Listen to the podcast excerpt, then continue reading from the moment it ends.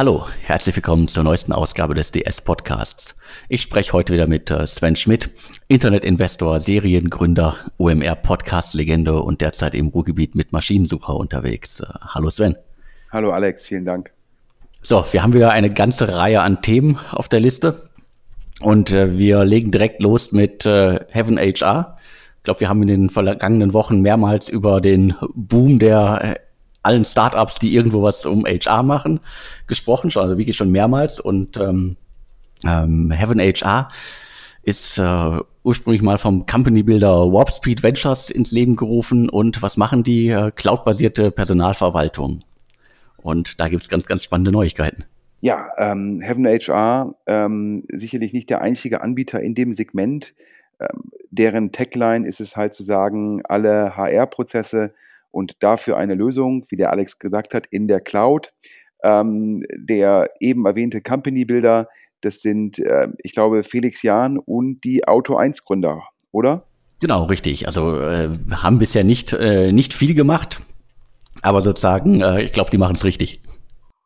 Ich hatte aus VC-Kreisen immer gehört, dass äh, der Hakan Kotsch sozusagen der Gründer von Auto 1 und daher Teil sozusagen ähm, äh, des Company Builders, dass der halt relativ viele Anteile hätte und da hätten manche VCs Bedenken gehabt, sozusagen, ähm, dass da sozusagen der Company Builder zu große Anteile hält.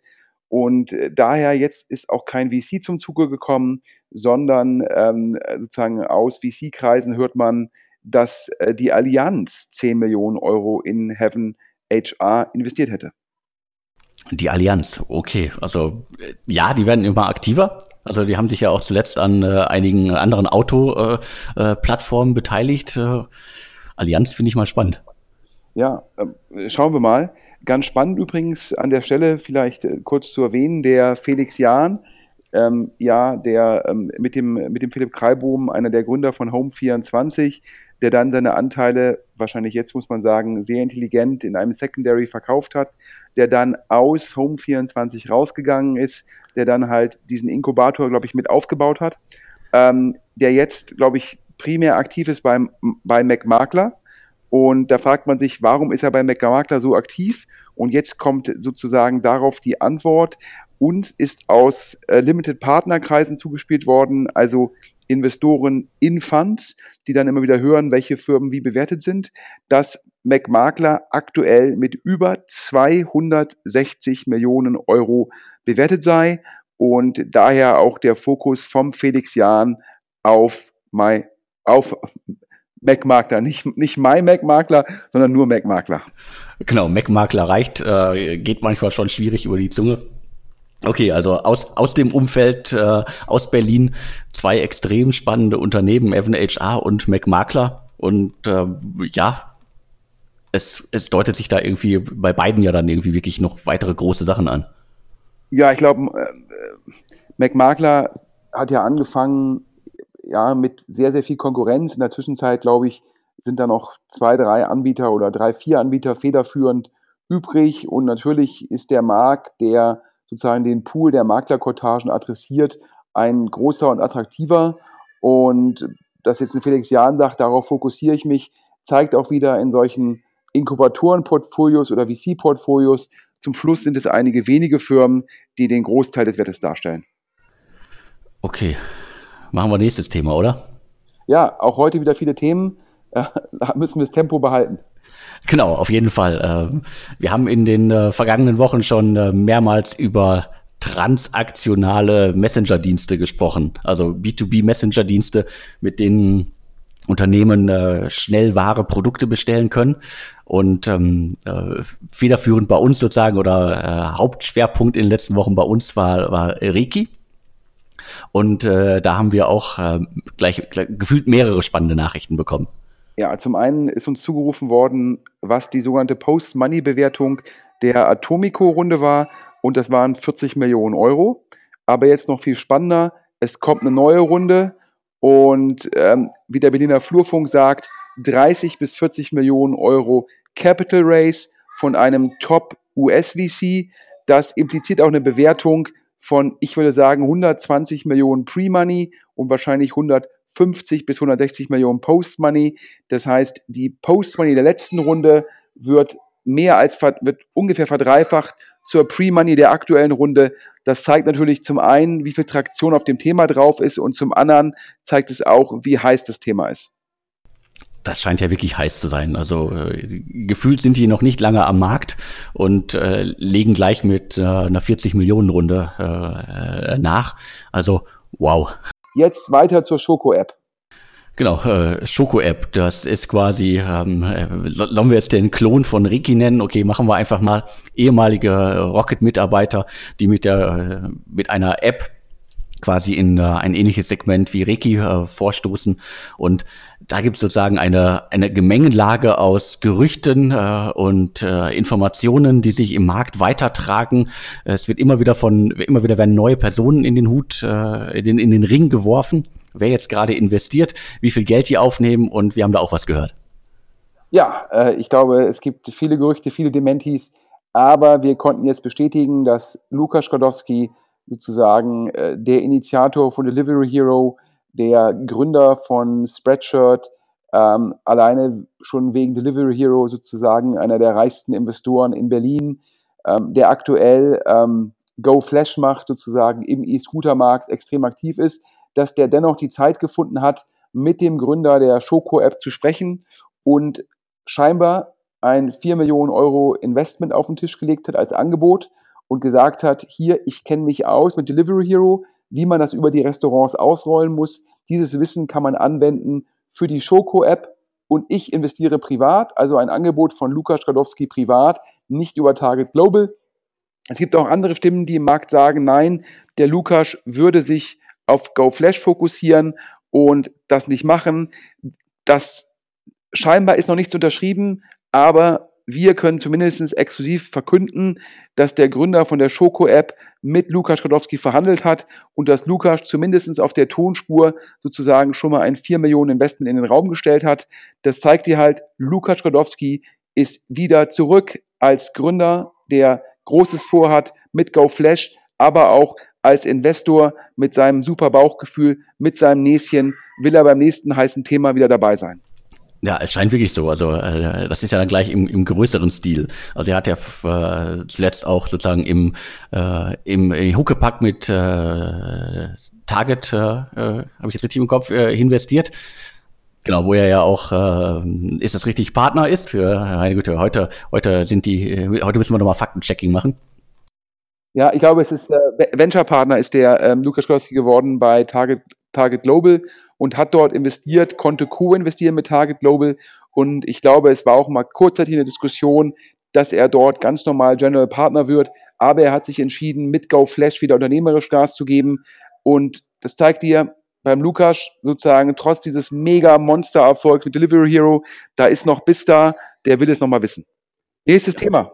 Genau, nächstes Thema, wobei wir bleiben sozusagen im, im Segment. Wir bleiben bei den äh, Messenger-Diensten. Äh, wir können nämlich noch jemanden äh, verkünden, der wieder äh, Hunger hat.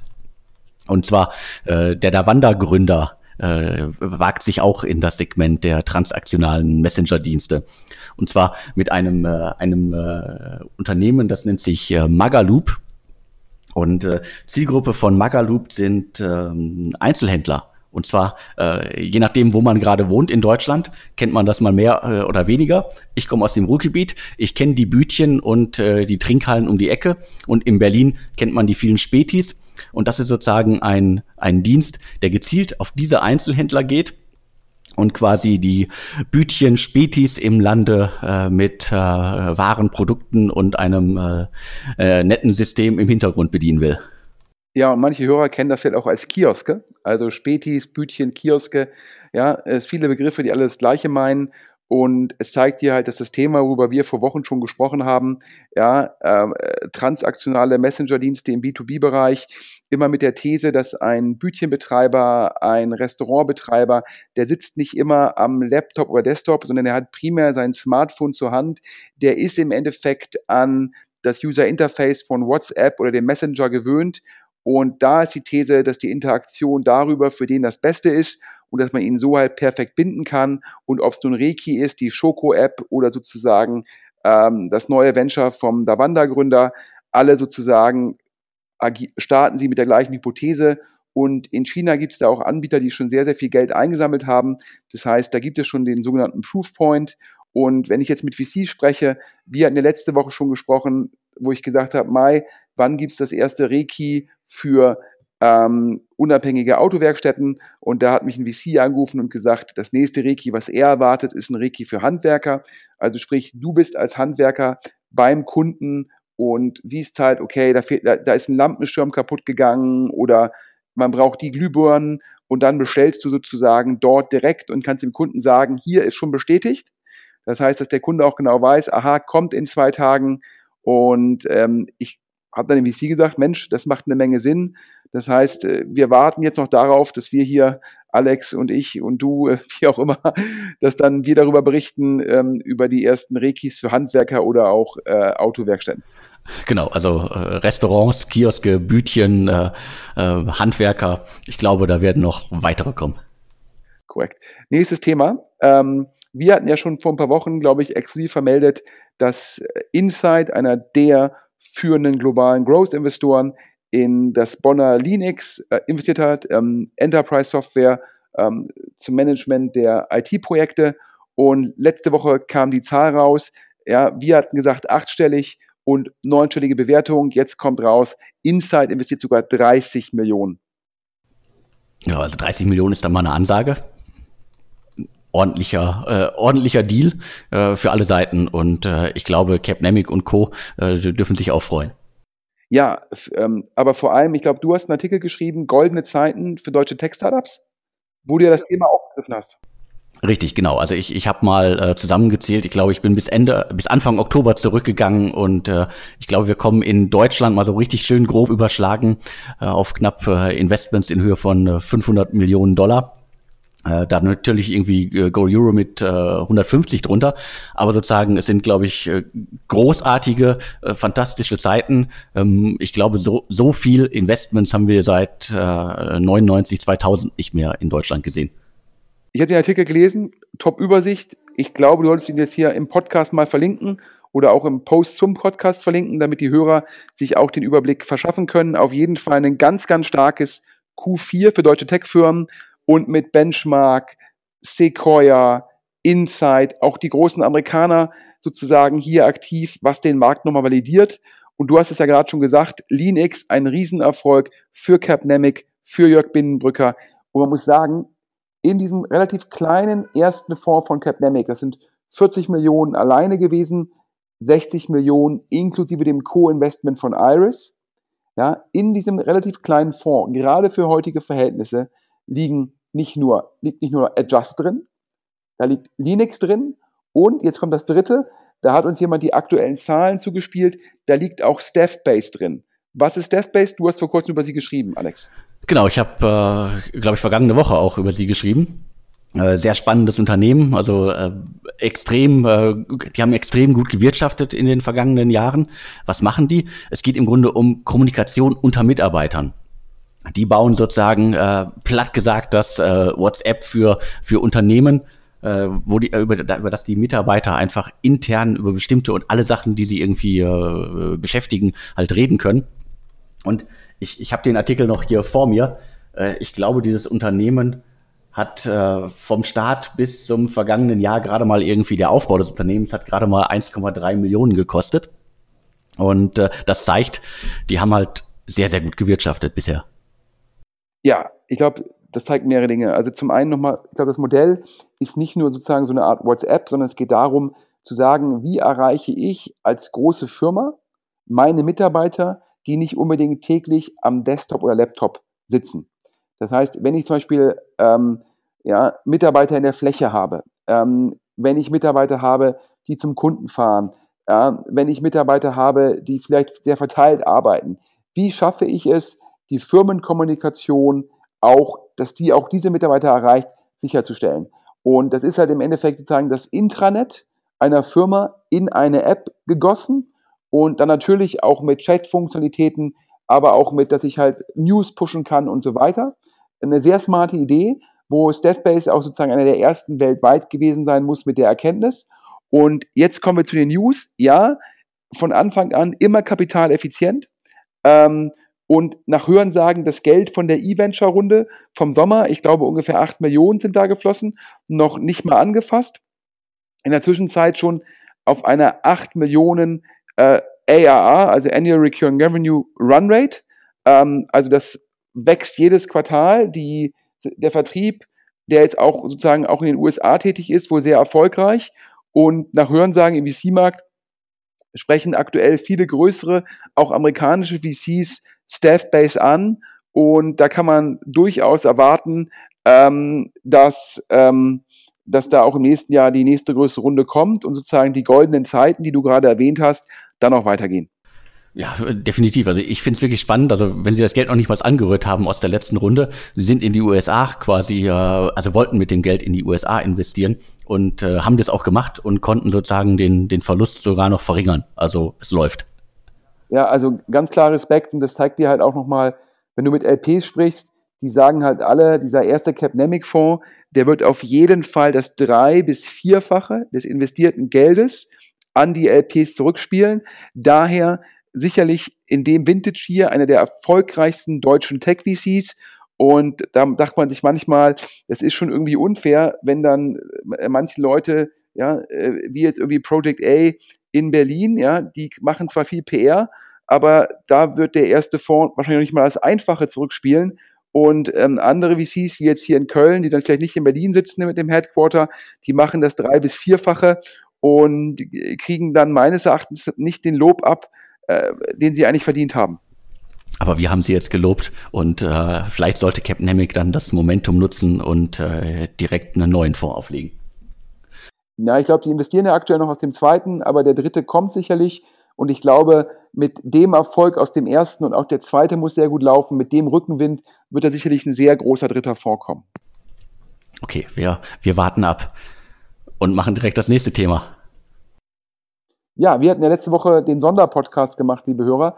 Wer noch nicht gehört hat, letzten Donnerstag ganz früh morgens haben wir den Tourlane Podcast veröffentlicht. 20 Minuten, alle Insights zur Sequoia-Runde in Tourlane. Sequoia, einer der weltweit führenden VCs, ja, sicherlich neben Benchmark und wenn ich auch meinen Ex-Arbeitgeber loben darf, neben Excel und Sequoia eigentlich nur in den USA. Zweites Investment überhaupt erst in Deutschland nach sechs Wunderkinder und das in Tourlane, ja, wo Sequoia sagt, die Jungs sind weltweit die Besten für das Segment und das Segment ist es halt, sozusagen teure Pauschalreisen online bringen. Wer mehr dazu wissen will, vom Innenumsatz, Außenumsatz, Planzahlen, Bewertung, alle Details im Tourlane Extra Podcast wird der Alex sicherlich verlinken. Genau, verlinke ich äh, über alle Plattformen, dass jeder sich auch diesen nochmal anhören kann.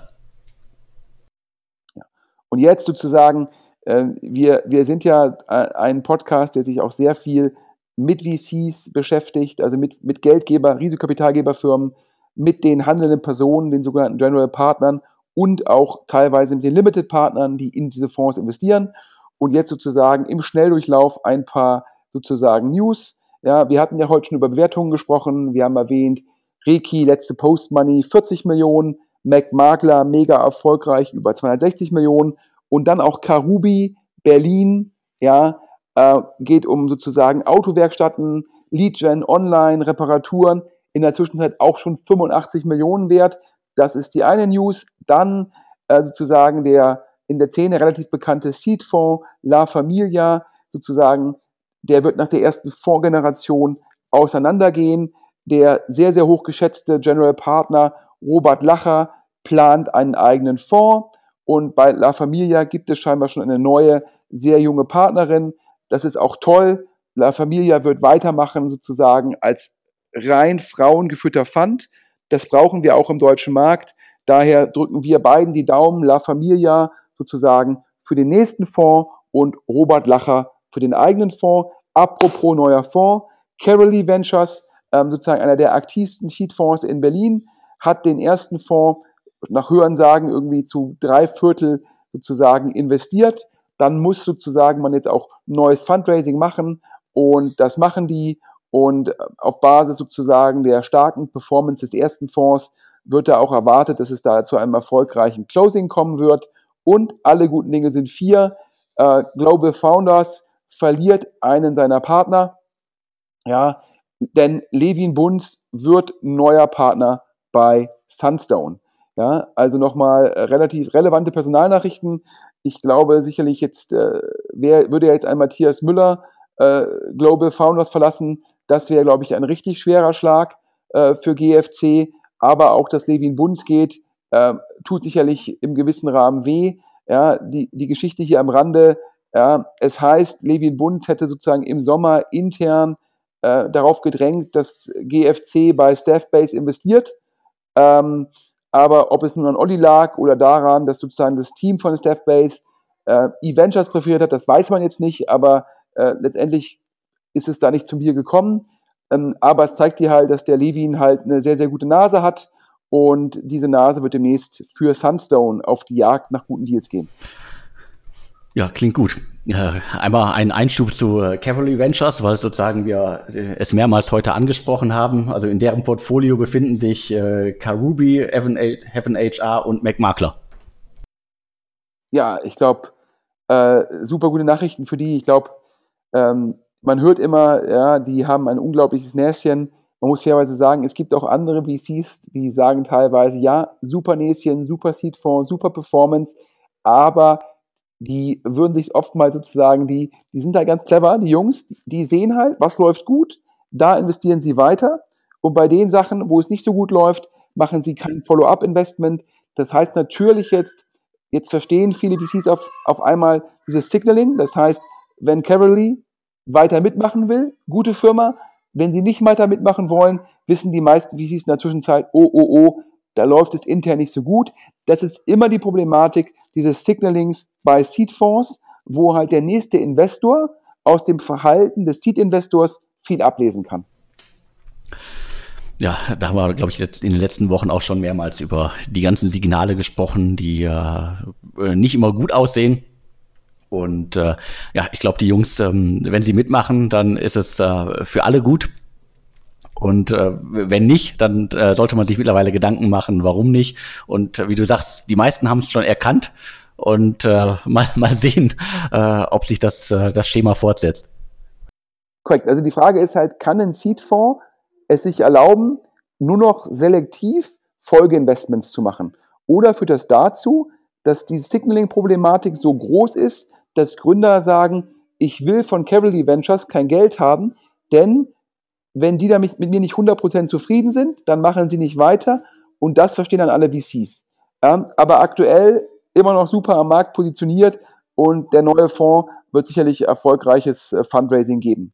Ähm, apropos neuer Fonds, wir hatten es ja schon erwähnt, ja, wir hören auch sicherlich ähm, neben Point 9 von dem führenden Seed-Investor in Berlin, dass da ein neuer Fonds kommt. Wir reden hier natürlich von Sherry Ventures. Ähm, das hatten wir schon mal in einem der Podcasts erwähnt. Und jetzt sagt der Berliner Flurfunk, da kommt im Januar das Closing. Und wenn das Closing da ist, wird auch aus dem neuen Fonds investiert. Ja, hier verwundert es keinen. Ja, äh, die Kollegen machen natürlich aktuell einen gigantischen Job und sind natürlich auch mit Lead-Investoren bei Reiki. Und aus dem alten Fonds kommen jetzt noch zwei neue Seed-Investments, die wir hier exklusiv verkünden können. Zum einen LiveX. LiveX ist eine Kopenhagener Firma und die machen Co-Living Spaces. Jetzt denkt man immer zuerst an WeWork und die das jetzt ja auch in New York schon machen, Co-Living, die dann irgendwie ganze Gebäude anmieten, die komplett entkernen und neu machen.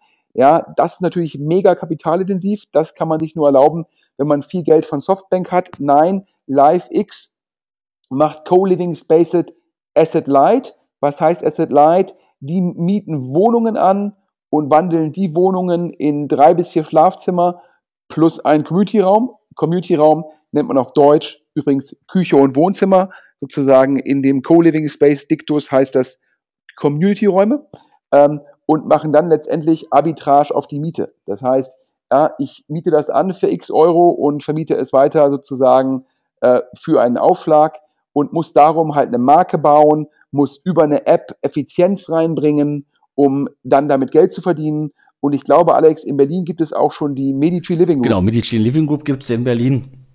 Äh, nicht, nicht unbedingt, glaube ich, geliebt in, in, äh, in, in vielen Stadtteilen oder in vielen Bezirken äh, Berlins. Hier um die Ecke ist auch ein, äh, ein, äh, ja, ein, ein, ein Spot von denen.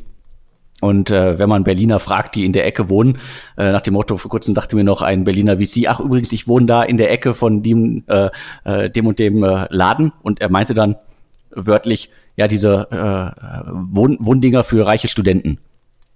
Also das ist sozusagen in, in Berlin. Äh, also hier, hier in, in meiner Ecke werden, glaube ich, gerade noch zwei weitere gebaut, aber nicht von Medici, glaube ich, sondern von, äh, von irgendwelchen Privatinvestoren. Also äh, sowohl für Studenten als auch sozusagen dieses ganze Co-Living. Also übrigens.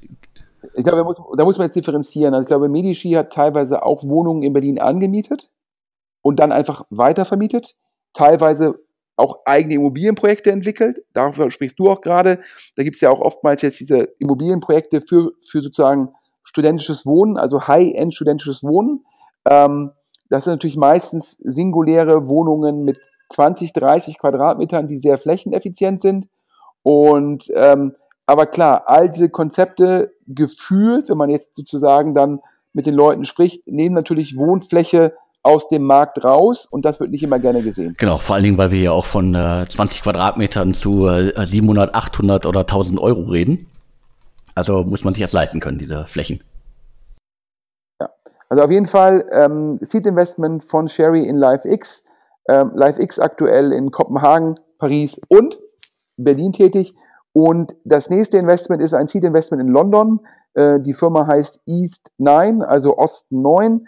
Ähm, das ist im Endeffekt ein, soll ein Running Club online werden. Und wie stelle ich mir das vor? Ich stelle mir das so vor wie Runtastic sozusagen neu gedacht. Also äh, ich, ich vergleiche mich mit anderen und äh, kriege irgendwelche Gamification. Ich glaube, es geht darum, zusammen eine, eine, Gemeinschaft aufzubauen, zusammen laufen zu gehen und so weiter. Also ich glaube, es ist natürlich alles in dem Segment Runtastic, Freeletics und so weiter, wo ich halt gucke, wie kann ich eine Art Sportclub aufbauen, der im Endeffekt nicht in, der nicht angewiesen ist auf Assets, sondern der halt draußen in der Natur stattfinden kann und biete dann halt im Endeffekt Community an, biete Wettbewerb an, biete im Endeffekt KPI-Tracking an, ähm, die Segmente und ja, also daher, das sind nochmal jetzt zwei Seed-Investments von Cherry außerhalb von Deutschland. Ähm, ja, und ich glaube, da hatten wir jetzt eine ganze Menge äh, Nachrichten im Podcast und ich gucke gerade auf die Uhr. 28 Minuten, 29 Minuten. Wir sind noch auf dem halben Inlandflug. Daher sage ich einfach mal guten Wochenstart an alle. Ja, äh, auch von meiner Seite erstmal vielen Dank für das äh, nette Gespräch, wie immer. Und äh, allen Leuten da draußen eine gute Woche. Und wer Insider-Infos, Hintergrundinformationen und sonstiges hat, an podcast.deutschestartups.de äh, schreiben. Wir freuen uns über Hinweise. Alex, vielen Dank. Dir auch einen guten Wochenstart. Ja, nochmal ebenso und tschüss.